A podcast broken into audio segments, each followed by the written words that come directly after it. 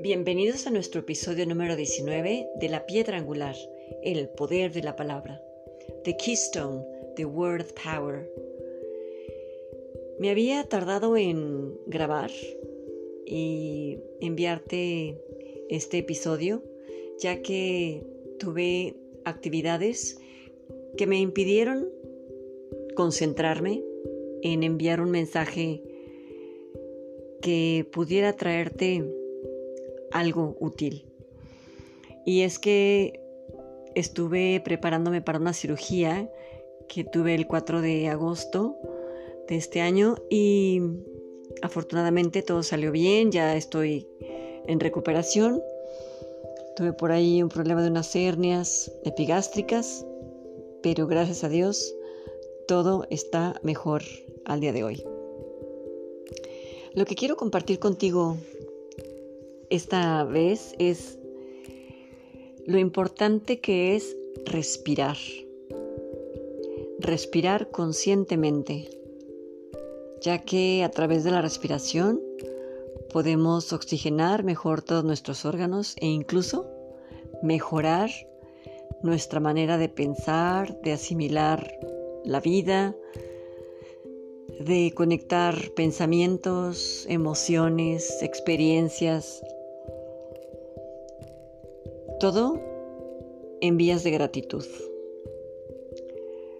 Alguien hace mucho me dijo que cuando nosotros nos expresamos necesitamos tener aire en el vientre.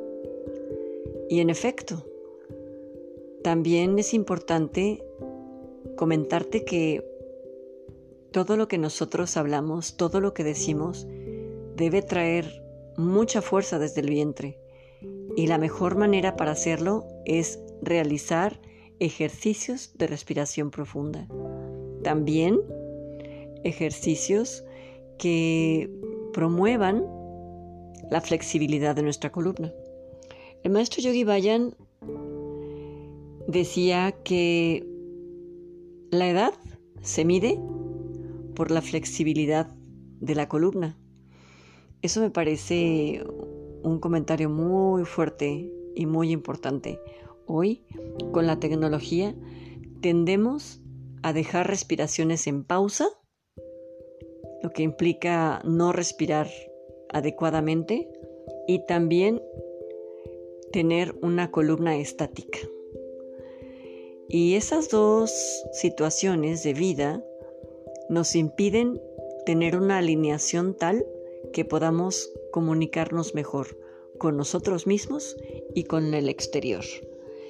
Entonces hoy te quiero compartir que desde que despertamos en la mañana es importante antes de levantarnos abruptamente promovamos hacer respiraciones profundas.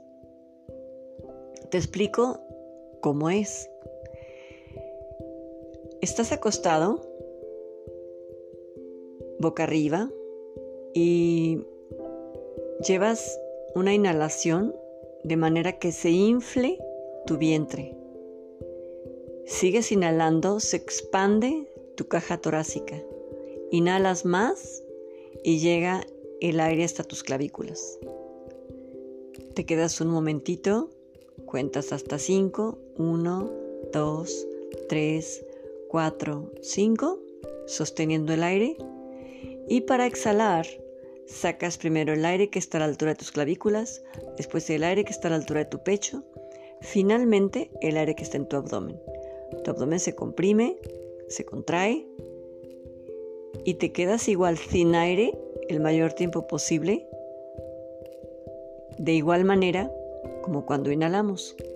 Nosotros deberíamos de inhalar lo mismo que exhalar. Si realizamos una inhalación en 10 segundos y sostenemos 5 segundos, de igual manera la exhalación deberá ser de 10 segundos y quedarse sin aire otros 5 segundos. Asimismo, es importante que te inclines de lado y te levantes de lado para no cortar la energía y que todo el día puedas tener armonía. Es importante entonces hacer ejercicio. Si te levantas, bueno, lo más común que sucede es que te dirijas al baño y comienzas tu aseo personal. Y a partir de ahí, comenzar a desarrollar conscientemente cada una de nuestras respiraciones, pero con un toque de gratitud importante. Es más, desde que despiertas, agradecer que despertaste sin dolor, bajo un techo, y piensa en las mejores condiciones que son regalos de vida que tenemos al despertar. Cada vez que durante el proceso del día empieces a planear o a desarrollar las actividades que has organizado, todo el tiempo mantente alerta y consciente de disfrutar cada momento que Dios te permite vivir. Y la gratitud debe ser todo el tiempo, todo el tiempo y te voy a comentar cómo lo puedes hacer.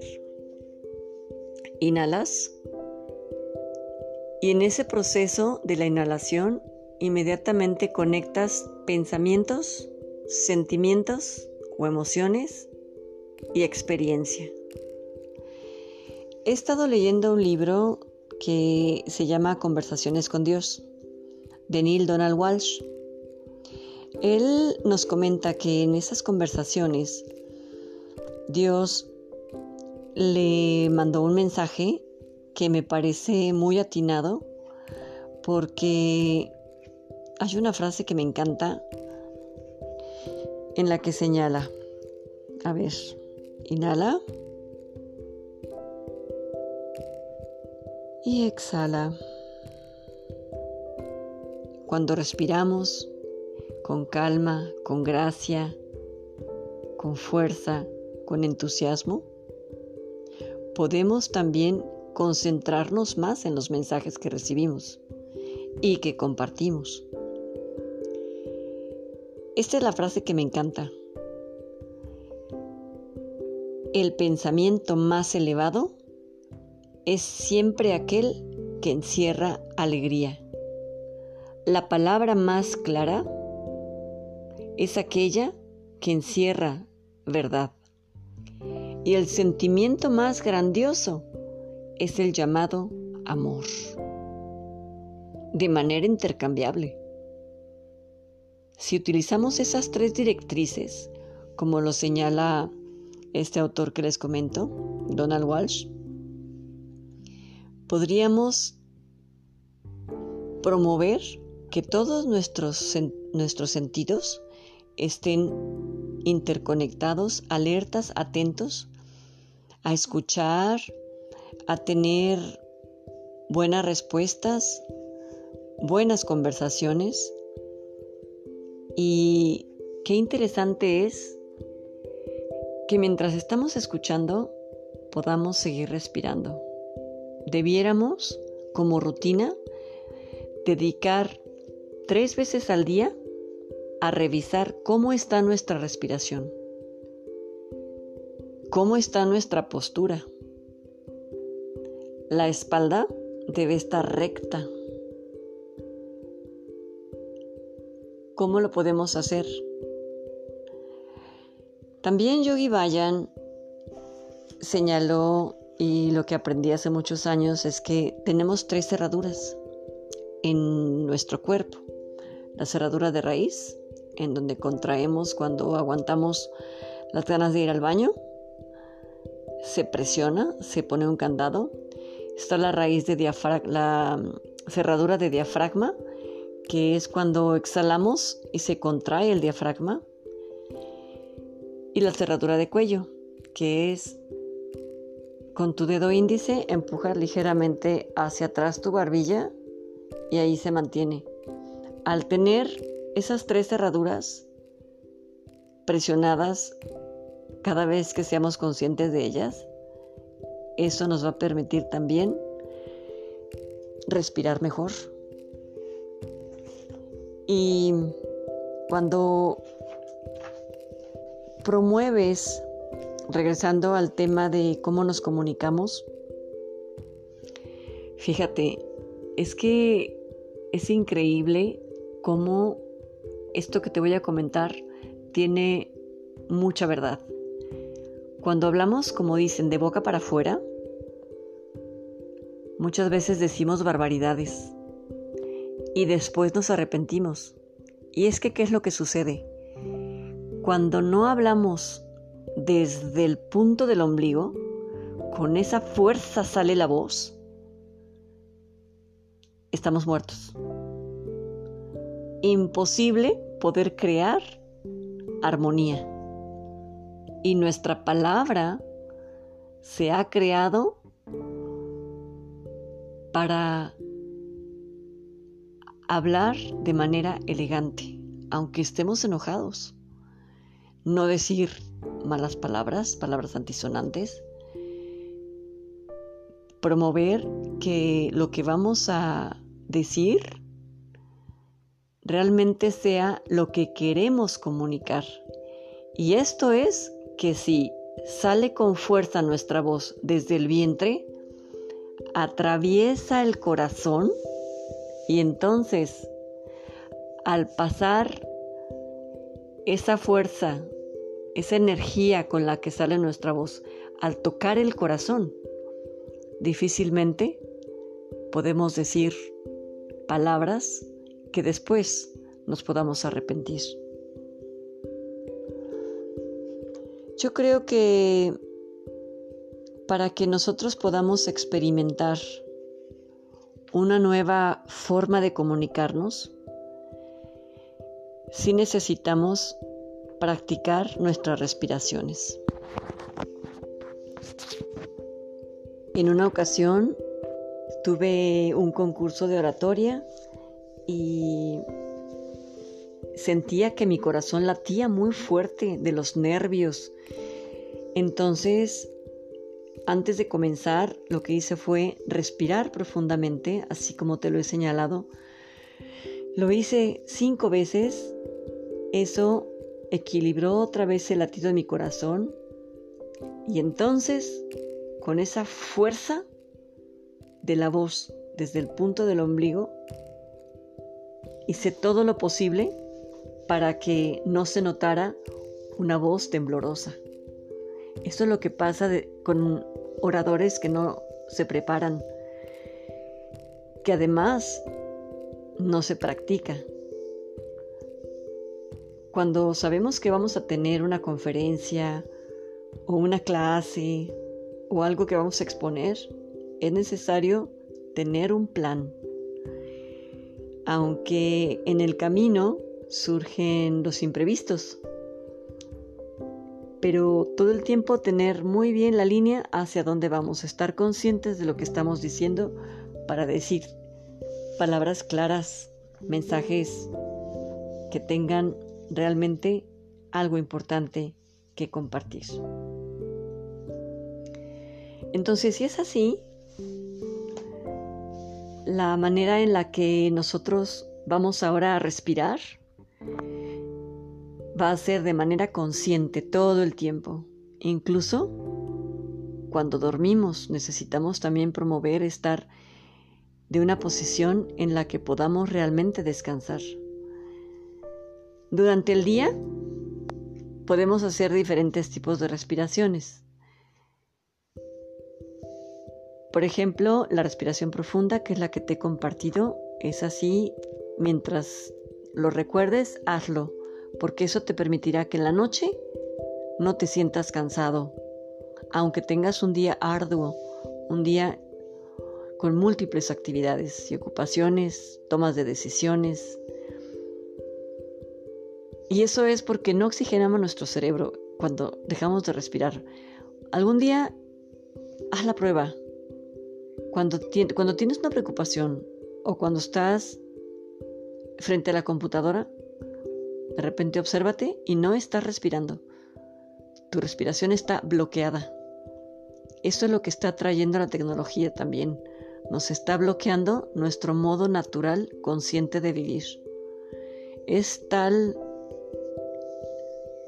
la ingratitud de cómo nos están manipulando con tanto bombardeo de información que no nos damos tiempo de pensar y dedicar tiempo para nosotros mismos, para nuestra familia, para nuestras amistades, para interconectar la humanidad, la naturaleza.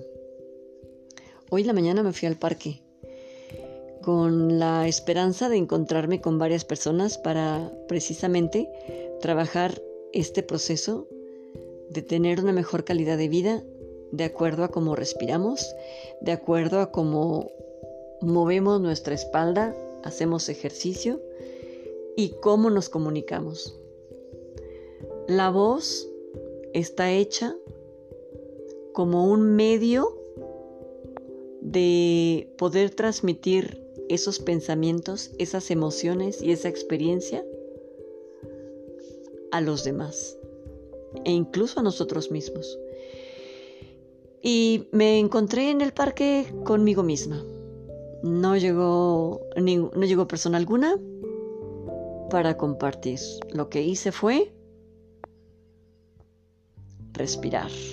Respirar durante una hora de una manera tan hermosa, dándole gracias a Dios porque tengo estos pulmones, porque puedo hablar, pensar, compartir y disfrutar de la naturaleza. Vi ardillas, vi patos, vi perros, vi libélulas, obvio mosquitos también. Pero lo que me impactó fue que de repente llegó una niña una niña que se acercó a mí y me preguntó, ¿qué estás haciendo? Yo estaba sentada simplemente viendo hacia el lago, estaba respirando y le contesté, respirando. Me preguntó, ¿cómo? Sí, estoy respirando. Me contestó, pero todos respiramos. Le dije sí, pero muchas veces no estamos pensando en eso, en que respiramos. Ella me contestó que si le podía enseñar a respirar. Me preguntó, ¿y me puedes enseñar a respirar? Llegaron sus papás también. Pero me llamó la atención que la niña se acercó a mí. No sé si vio algo de calma, si vio, no sé, y eso me intrigó mucho. Le pregunté, oye, ¿y por qué te acercaste a mí si no te conozco? Me dijo, es que desde que venía corriendo, te vi diferente a los demás. Yo, ¿cómo? Es que todos, todos se mueven rápido, todos van corriendo, todos van caminando rápido y a ti te vi que no te movías y por eso me acerqué.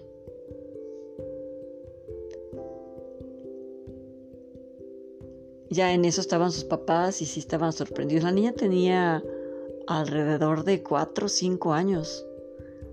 Se sentó conmigo, me preguntó cómo me llamo, le contesté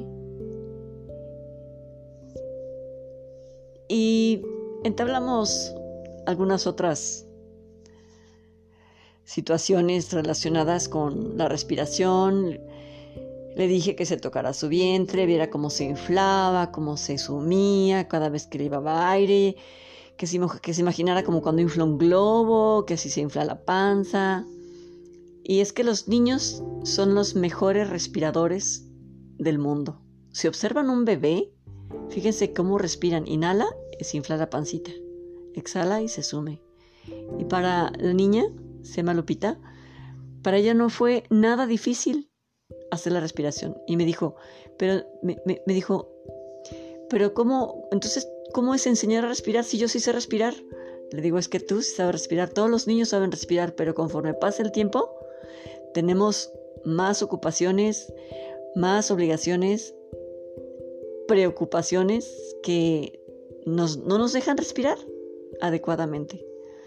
Para mí esa fue una experiencia muy interesante el haber tenido esta charla con esta niña. Algo que noté muy interesante también es que mis oídos se despejaron y podía poner más atención a escuchar. Y es que todos nuestros sentidos se agudizan cuando somos conscientes de nuestros pensamientos, de nuestros sentimientos, cómo nos estamos sintiendo en determinado momento, darle un nombre a la emoción que sentimos, las experiencias que vivimos en el momento, y es que estamos viviendo el momento. Lo que ya pasó ya fue y lo que va a venir será. Pero el momento es lo que debemos disfrutar porque es lo que tenemos solamente. Y me encantó Lupita porque porque se aquietó también. Y eso que me haya dicho que todo se mueve muy rápido. Y es que estamos viviendo en un mundo acelerado. Y hay que trabajar en desacelerarnos. El alentarnos está bien. El ser personas serenas, tranquilas, en calma, nos trae gracia. Y bueno, pues te invito a respirar, a mover tu columna, a mejorar tu postura y sobre todo a disfrutar el momento. Respira vida. Respira.